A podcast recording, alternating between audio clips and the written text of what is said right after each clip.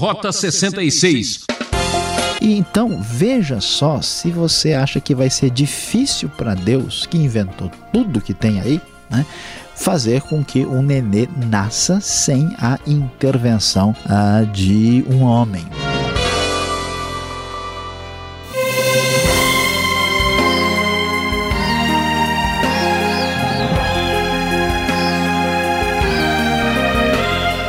Só por estarmos aqui mais uma vez com o programa Rota 66 ou 20 já é um grande milagre.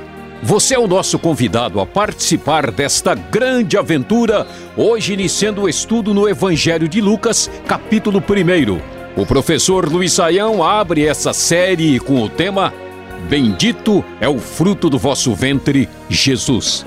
Qual a importância da participação de Maria no nascimento do Salvador do mundo? Como Deus escolhe agir para fazer cumprir os seus propósitos? Estamos no ponto central da história humana. Vamos entender este mistério? Fique com a gente.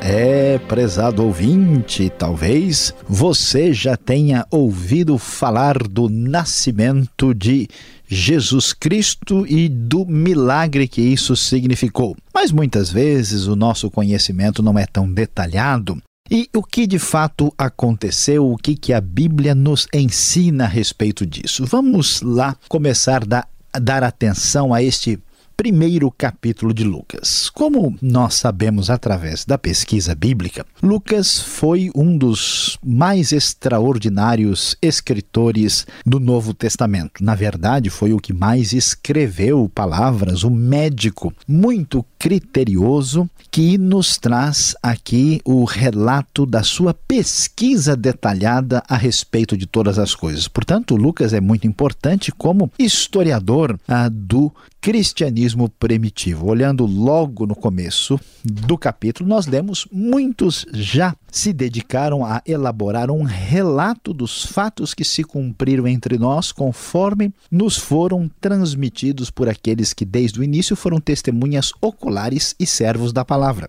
Eu mesmo investiguei tudo cuidadosamente desde o começo e decidi escrever-te um relato ordenado, ó excelentíssimo Teófilo, para que tenhas a certeza das coisas que te foram ensinadas. Como podemos observar, Lucas está mandando aqui este relato que aparece no Evangelho para um tal de importante indivíduo chamado Teófilo, para que ele tenha convicção de que isto é verdade. Então ele fala que investigou tudo cuidadosamente e que pesquisou junto a pessoas que foram testemunhas oculares do que havia acontecido. E para colocar esse relato em ordem, ele vai falar sobre o nascimento de Jesus. E aqui os detalhes a respeito desse nascimento e o que antecede são os mais pormenorizados do Novo Testamento. Ele começa falando, logo no início uh, do primeiro capítulo, a respeito do nascimento de João Batista. Você sabe, João Batista ele é o precursor de Jesus, é aquele que vem antes dele e que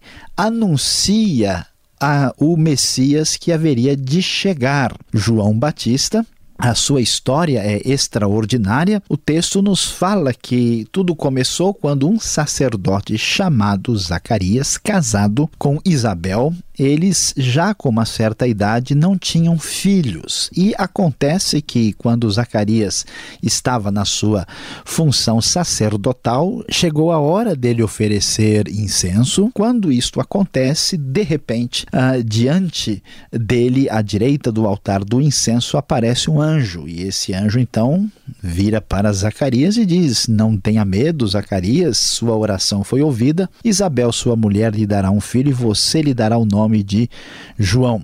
E assim o anjo prossegue e diz que este menino separado para Deus desde pequeno, não haveria de tomar vinho nem bebida fermentada e haveria de ser cheio do Espírito Santo desde o nascimento, e que ele haveria de fazer retornar muita gente do povo de Israel para o Senhor Deus. Ele irá adiante do Senhor no espírito no poder de Elias. Verso 17 nos ensina, nos fala sobre isso. Aqui nós estamos vendo o cumprimento de uma profecia que vem lá de Malaquias, dizendo que a, a, o precursor de Jesus, do Messias, viria no poder de Elias. E o próprio Zacarias ficou meio na dúvida: será que isso de fato é verdade? É interessante, né, prezado ouvinte, como um sacerdote, alguém acostumado a coisas sagradas, ficou na dúvida mesmo diante da palavra do anjo. Então, diante disso, o anjo disse: Olha, você ficará mudo, porque você não acreditou e só voltará a falar no momento adequado. Enquanto isso, o texto prossegue e vai nos falar que pouco tempo depois, cerca de seis meses, o que vai acontecer? Maria, que na verdade é prima de Isabel, uh, também vai receber uma palavra especial da parte de Deus. Sim, Maria, a grande Maria, serva do Senhor, uma pessoa dedicada tão especial nas Escrituras, você pode acompanhar o que o texto diz uh, a respeito do assunto assunto. No sexto mês, Deus enviou o anjo Gabriel a Nazaré, cidade da Galileia, a uma virgem prometida em casamento a um homem chamado José, descendente de Davi. O nome da virgem era Maria. O anjo aproximou-se dela e disse: Alegre-se, agraciada, o Senhor está com você.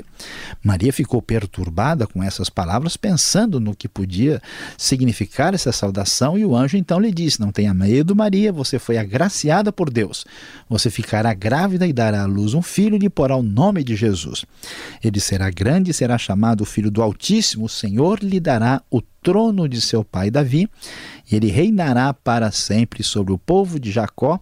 Seu reino jamais terá fim meu prezado ouvinte, aqui está o grande anúncio da salvação. Chegou o momento em que Deus haveria de agir na história para trazer salvação à humanidade. Ele começa trazendo o nascimento de João Batista e depois o bendito fruto do ventre de Maria, Jesus.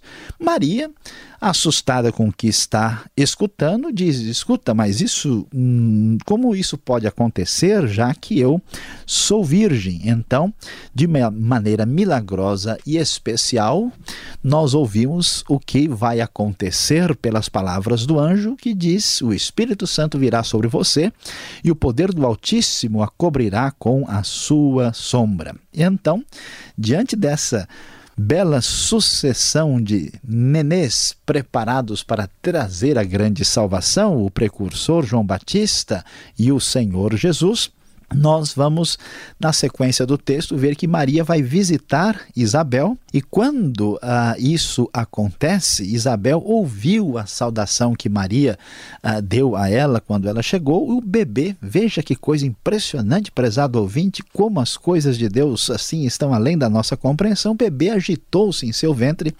Isabel ficou cheia do Espírito Santo e em alta voz exclamou: Bendita é você entre as mulheres e bendito é o filho que você dará à luz. Ou seja, como tantas vezes já ouvimos, bendito é o fruto do vosso ventre, Jesus. Por que sou tão agraciado a ponto de visit me visitar a mãe do meu Senhor? Assim, Maria põe-se a cantar na sequência e é tão importante aprendermos com as palavras de Maria. Maria disse o seguinte: A minha alma engrandece ao Senhor, e o meu espírito se alegra em Deus, meu Salvador. Maria, sabendo que era pecadora, sabendo que era uma pessoa simples na comunidade de Israel, que não tinha nenhuma relevância, ela ficou impressionada, pois Deus, que é o seu Salvador, agiu de uma maneira tão especial. Ele atentou para a humildade da sua serva. Agora, ela diz: de agora em diante, todas as nações me chamarão bem-aventurada. Aqui sim está a história da mulher mais famosa e importante das páginas sagradas, Maria, sim, Maria, aquela que teve o privilégio de ter em seu ventre o Salvador Jesus. Diante disso, nós vamos né, logo adiante descobrir que não passou tanto tempo, o texto vai nos falar do nascimento de João Batista. João Batista nasce e na hora o pessoal fica em dúvida, né? O Zacarias não consegue falar ainda, ele faz questão uh, de escrever e o nome do menino é João. Quando é dado o nome, ele volta a falar a Zacarias por causa da promessa do próprio anjo e ele mesmo, cheio do Espírito Santo, profetiza: Louvado seja o Senhor, o Deus de Israel, porque visitou e redimiu o seu povo. E prosseguindo, falando diretamente a respeito do menino que havia nascido, João Batista, ele diz: E você, menino, será chamado profeta do Altíssimo, pois irá adiante do Senhor para lhe preparar o caminho, para dar ao seu povo conhecimento da salvação mediante o perdão dos seus pecados. E assim nós vemos o nascimento de João Batista, a promessa de Deus que foi se cumprida e a promessa estabelecida sobre Maria. O que é impressionante, prezado ouvinte, é descobrir como Deus age de maneira diferente diferente do que esperam os poderosos deste mundo. Lá está uma moça mais ou menos desconhecida, simples, que é alcançada pela graça de Deus para trazer o Salvador ao mundo, a salvação necessária para a humanidade. E mais uma vez ouvimos o eco das palavras que atravessam os tempos e a história que foram ditas àquela moça, àquela jovem de Israel: Bendito é o fruto do vosso ventre, Jesus.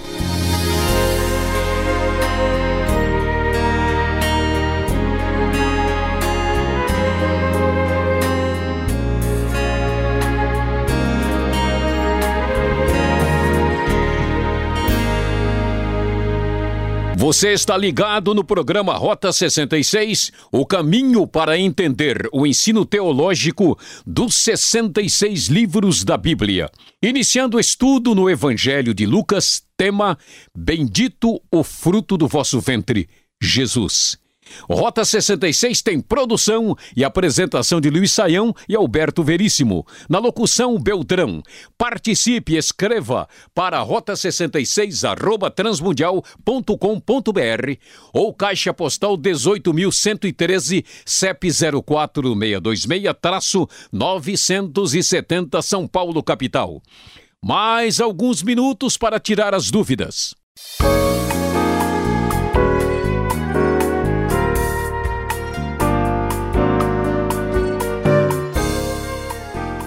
Chegamos agora com as perguntas Evangelho de Lucas, capítulo 1. Você está acompanhando a exposição do professor Luiz Saião. Vamos às perguntas, um capítulo recheado de curiosidades e dúvidas. Professor, por que Lucas se propõe a escrever sobre a vida de Jesus? Já que ele não era apóstolo, ele não viveu ali, na cidade onde Jesus aconteceu e tudo mais. O que o levou a escrever esse documento? Pastor Alberto, à primeira vista, Lucas vai nos surpreender. Mesmo que ele tenha escrito apenas Lucas e Atos, né? esse apenas traz aí uma quantidade de texto maior do que qualquer outro autor do Novo Testamento. Lucas não é apóstolo propriamente dito, inclusive os propriamente ditos os, os estudiosos sugerem que ele tenha uh, possivelmente uma origem gentílica, até por causa do seu próprio nome. E Lucas, é, é, sendo médico, nós vemos lá em Atos que ele se torna um companheiro de Paulo. Então é importante destacar que, ah, mesmo sem ser ah, apóstolo, Lucas está debaixo, vamos assim dizer, da autoridade apostólica de Paulo. E o impressionante é que o seu trabalho é o trabalho mais minucioso do ponto de vista histórico, né? até para alguém que é médico, né, mais voltado para o raciocínio detalhista, a gente entende isso. O que, que o pessoal eh, geralmente que pesquisa sugere é que quando Paulo chega da sua terceira viagem missionária, né, e ele acaba sendo preso em Jerusalém, levado lá para Cesareia, que Lucas estava junto. E nesse período que Paulo fica preso por dois anos, Lucas faz um trabalho de uh, pesquisa a respeito desse assunto. Surpreendentemente, eh, Pastor Alberto, esse, esse trabalho de, de Lucas é um trabalho, vamos dizer assim, apologético, para provar que o cristianismo não é ameaçador para o Império Romano. Ele favorece muitos necessitados, as mulheres na sua narrativa, e ele então escreve e parece né, que esse documento original foi financiado por um cristão uh, de recursos que havia se convertido não há muito tempo, que é chamado de Teófilo, razão porque o nome dele aparece aí no começo, como também vai aparecer no começo de Atos. Então, mesmo sem ser apóstolo, a participação e a supervisão apostólica garantem para nós que Lucas é um dos escritos mais importantes do Novo Testamento. Agora, o que chama atenção nesse primeiro capítulo é a abordagem é, minuciosa que ele faz antes do nascimento de Jesus e, e ele fala sobre João Batista. Qual a importância de contar a história do nascimento de João, o Batista? Olha, uh, é importante para entender o que é está acontecendo, é importante prestar atenção ao que nós encontramos lá no uh, Antigo Testamento. Sem essa perspectiva, nossa compreensão certamente ficará prejudicada. Uh, o Antigo Testamento termina com o fracasso, vamos assim dizer, tanto de Israel como de Judá, e com a promessa dos profetas de que Deus um dia haveria de trazer salvação. Quando está lá no finzinho, né, a gente já mesmo no, no quase que nos acréscimos, né, por assim dizer, na linguagem assim futebolística, claro que é bem diferente aqui o foco. Lá em Malaquias nós temos a referência de que um dia haveria de vir o Elias. Então esse Elias não é Elias literalmente, seria aquele que seria o precursor, aquele que estaria anunciando como um sinal de que o Messias, o Salvador, estaria chegando. Então João Batista aparece de maneira tão especial aqui, inclusive surpreendentemente ele é cheio do Espírito antes de nascer, né? A coisa que não acontece com ninguém. Ele então tem uma situação especial porque Deus já estava trabalhando para que a realidade da salvação em Cristo chegasse com a plenitude que havia sido anunciada. Agora, olhando ali no verso 28, Lucas capítulo 1, mostra assim a pessoa de Maria.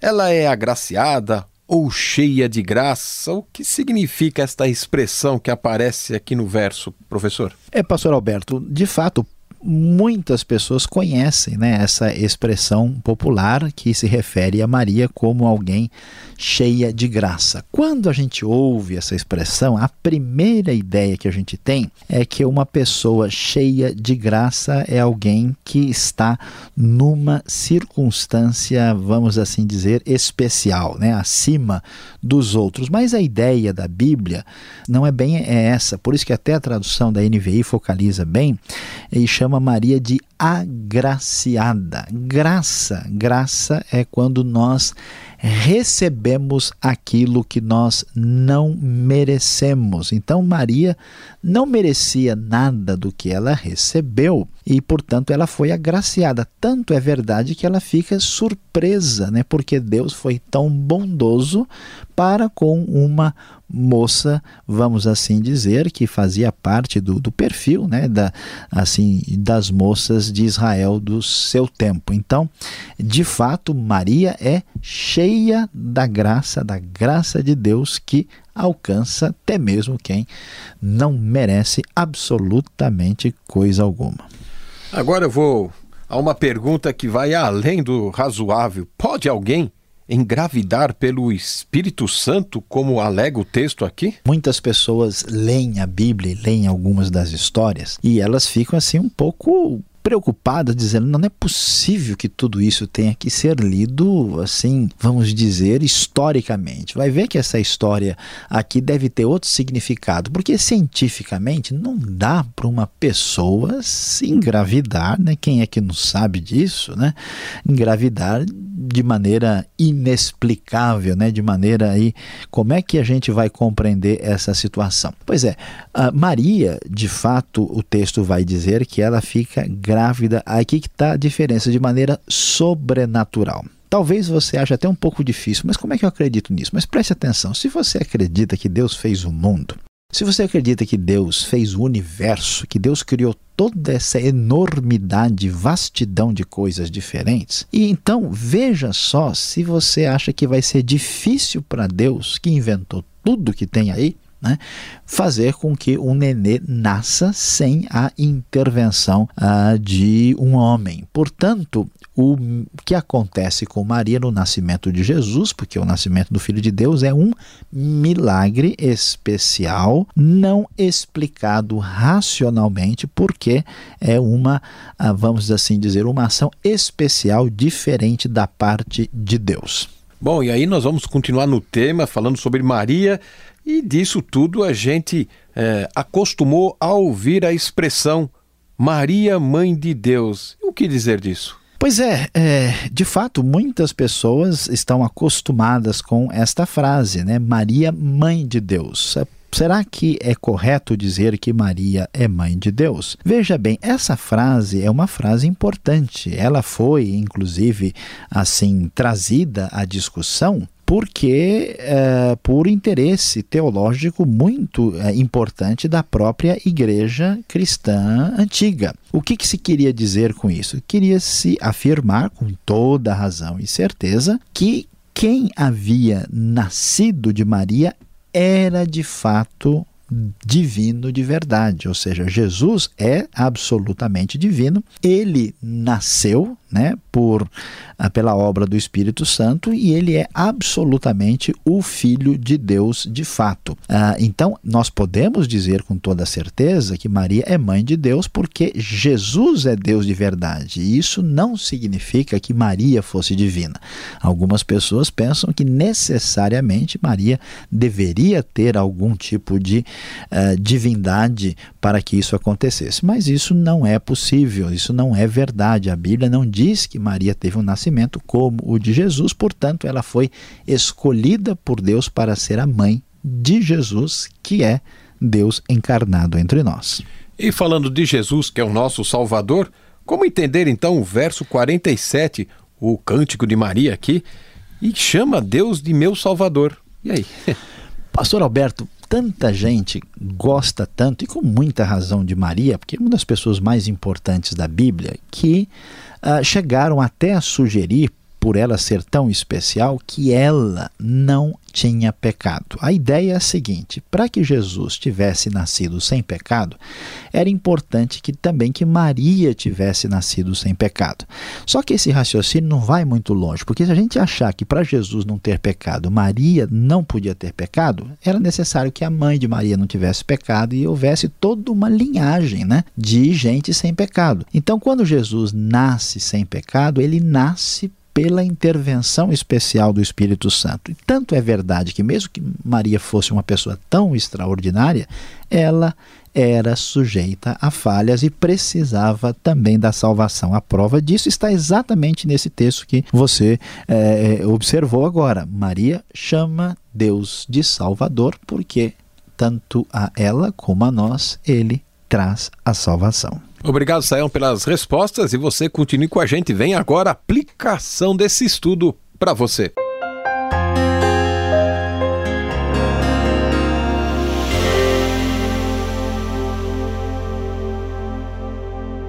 No Rota 66 de hoje, você estudou conosco Lucas capítulo 1. É, falamos sobre bendito é o fruto do vosso ventre, Jesus. É, prezado ouvinte, nos detalhes do médico Lucas, vimos como Deus preparou o caminho com o nascimento de João Batista, o precursor do Messias, e também como o anjo Gabriel visitou Maria anunciando o nascimento do Salvador Jesus. O que nos surpreende em toda essa história é como Deus age pelos caminhos diferentes, agindo na vida de pessoas simples, pessoas que eram pouco importantes no contexto político econômico da sua época. Nós vemos o que? Que o Deus de todo poder e tanta grandiosidade resolveu trazer a salvação ao mundo com a marca da humildade. O programa Rota 66 de hoje termina aqui, ouvinte transmundial. Mas ainda temos uma longa estrada pela frente. Sintonize esta emissora neste horário para acompanhar a continuação desta meditação. O Rota 66 é uma realização transmundial. E visite o site transmundial.com.br. Deus o abençoe e até lá com o nosso abraço.